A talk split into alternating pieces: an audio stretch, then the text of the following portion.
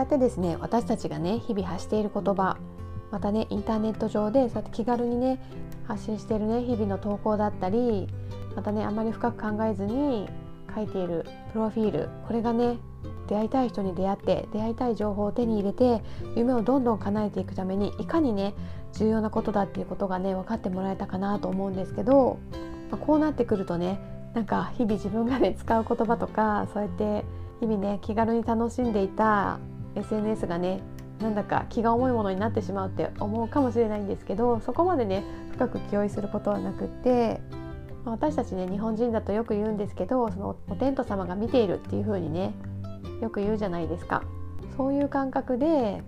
例えばね自分だったら言われたくないということをね匿名だからいっかという感じでね例えばストレスを発散するために誰かにね批判的なコメントを書いたりとか人がね気分が悪くなるようなねこう自分のねドロドロしたね感情とかをねインターネット上にまき散らしたりとかなんかそういうことをねしないでおこうっていう風な意識さえあればね大丈夫だと思うんですね。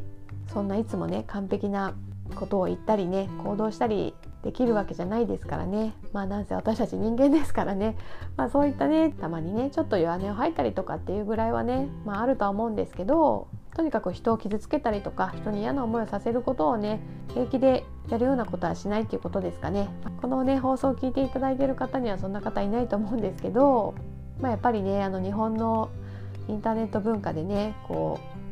う、まあ、2チャンネルだったりとかツイッターだったりとかねこう匿名性が高いね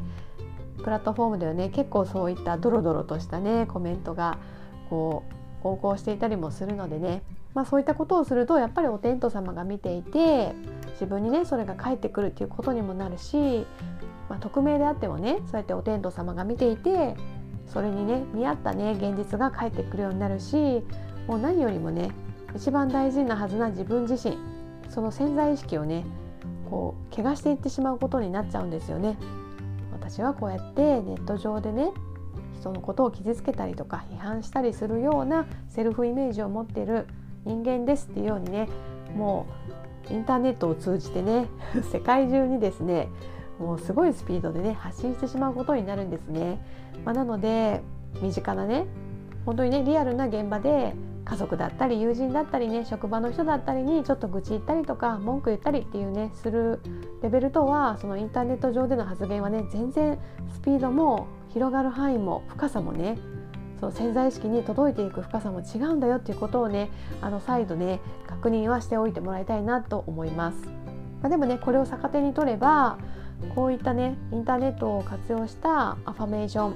宇宙につながる魔法の言葉ですねこれがねめちゃくちゃ強力な効果をね生み出してくれるっていうことになりますよね。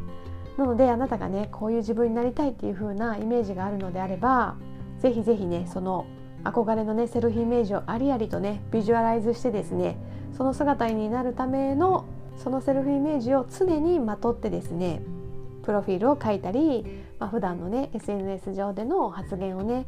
意識してしていってもらいたいと思います。それだけでねあなたの周りの人世界そしてねもう宇宙そういった大きな存在があなたをねどういう人間として見るかっていうことがね